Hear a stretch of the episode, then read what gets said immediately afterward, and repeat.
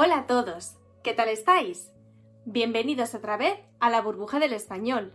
Yo soy Marta Tardáguila y soy vuestra profesora de español. Bueno, en la clase de hoy vamos a hablar de algo que a mí me encanta y seguro que a vosotros también. La comida.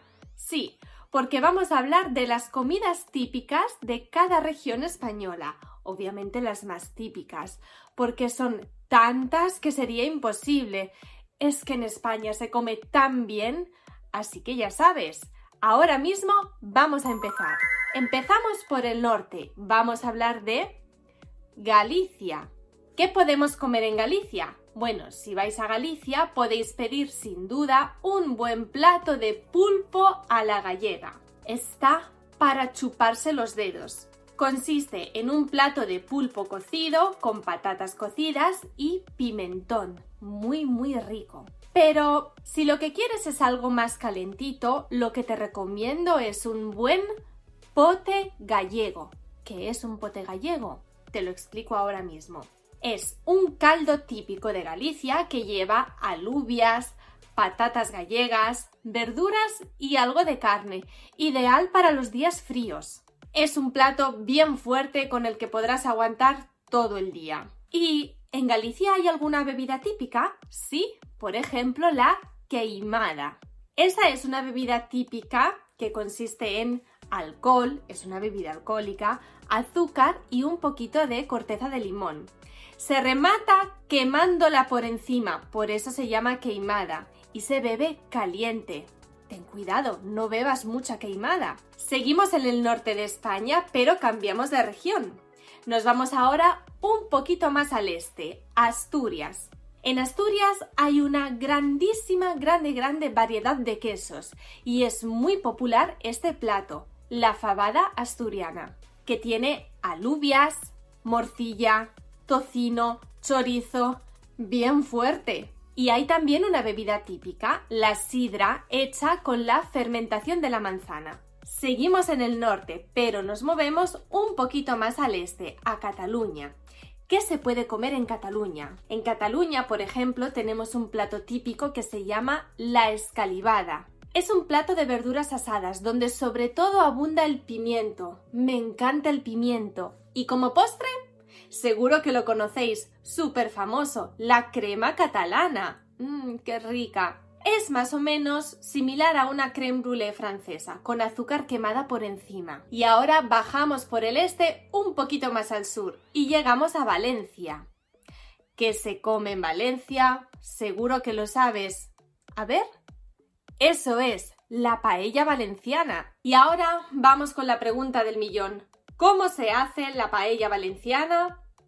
Bueno, pues tenéis que saber que hay muchas maneras de hacer la paella valenciana, hay muchas recetas. Se puede hacer con marisco, con gambas, mejillones, almejas, bogavante, o se puede hacer con pollo, o con verduras, o con pollo y con verduras. Multitud de recetas. Aunque la verdad es que la paella es un plato que podemos encontrar en toda España, es originaria de Valencia y sí, en Valencia es donde vais a comer la paella más rica.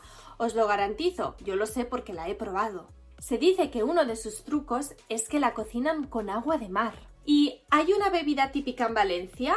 Sí, algo que a mí me encanta. En Valencia te puedes tomar una horchata bien fresquita. La horchata es una bebida bastante especial. Es una bebida dulce, se suele tomar muy muy fría, sobre todo en verano, incluso granizada, es decir, casi helada. Y es el resultado de la mezcla del jugo de un pequeño tubérculo, la chufa, con agua y azúcar. Os la recomiendo, es maravillosa. Pues de Alicante es originario el turrón, que se come en Navidad. Es un dulce típico de Navidad cuyos ingredientes básicos son almendras y azúcar. Aunque también en Navidad en España comemos otros dulces como por ejemplo el mazapán, en este caso siempre a base de almendras y azúcar, pero de consistencia más blandita. El origen del mazapán está en Toledo, un poquito más hacia el centro, en Castilla-La Mancha, justo debajo de Madrid. Bueno, me estoy perdiendo. Hemos hablado de Alicante, hemos hablado un poquito de Toledo con el mazapán. Y ahora de Toledo subimos un pelín y nos vamos a la capital española, Madrid, mi casa. Antes de empezar a hablar de los platos típicos de Madrid, os quiero enseñar una frase muy, muy bonita. De Madrid al cielo. Y desde allí, un agujerito para verlo.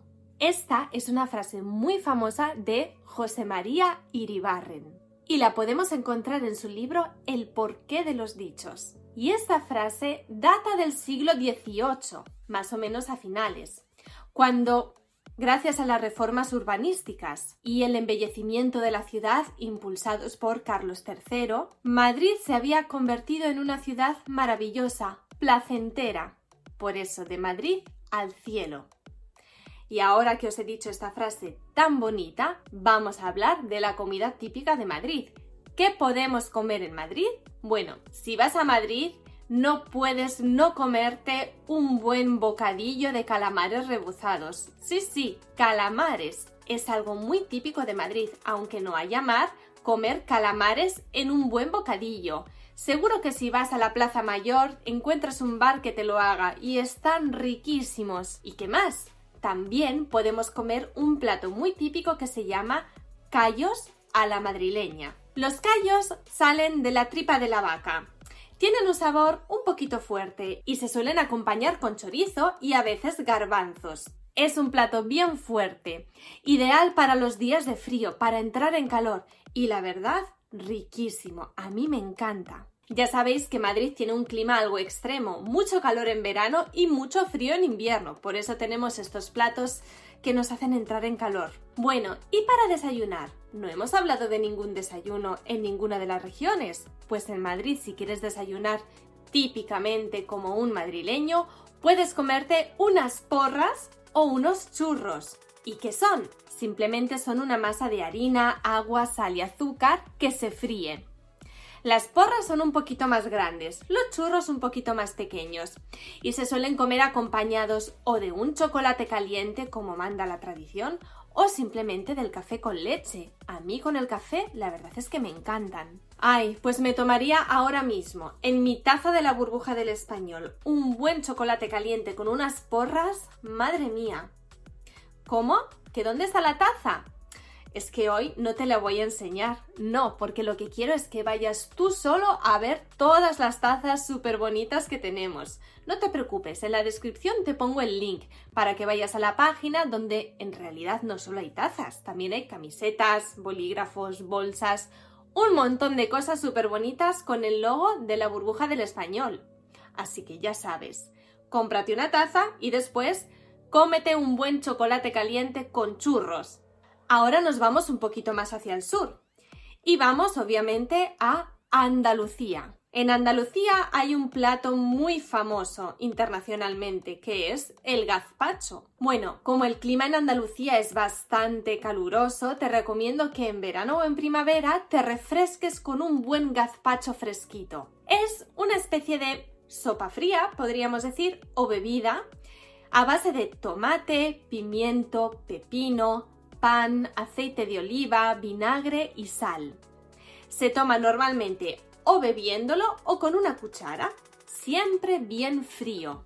Si vas a Andalucía, no puedes irte sin haberlo probado. Y ahora vamos con el rey, el jamón. Aunque el jamón se puede encontrar en toda España, se dice que es en la parte del sur de España donde mejor se crían los cerdos, que es el animal que nos produce este riquísimo manjar. Por ejemplo, en Huelva o Cáceres es donde se encuentran los cerdos que se llaman de pata negra, la mejor calidad. Por supuesto, en España hay muchísimos más platos típicos. Nos darían para, uff, cuatro o cinco clases de la burbuja del español, pero hemos hablado de los más representativos. Como se suele decir, no están todos los que son, pero sí son todos los que están. Si conoces algún otro plato típico español, escríbeme un comentario en el vídeo. Vale, hemos terminado por hoy, pero antes de irnos voy a recordarte que en la burbuja del español también te podemos ayudar con la preparación de tu examen de español CL. Si estás pensando en hacerlo, no dudes en contactar con nosotros, porque te podemos ayudar en lo que tú quieras, en la inscripción, en la preparación, reservando alguna clase para prepararte, cualquier duda que tengas. También te voy a dejar el link para que veas toda la información, pero ya sabes, si tienes alguna duda, escríbeme un comentario. Y ahora ya hemos terminado y me ha entrado tanta hambre que creo que me voy a cocinar algún plato típico español, por ejemplo un gazpacho. Nos vemos en la próxima clase de la burbuja del español. Hasta pronto.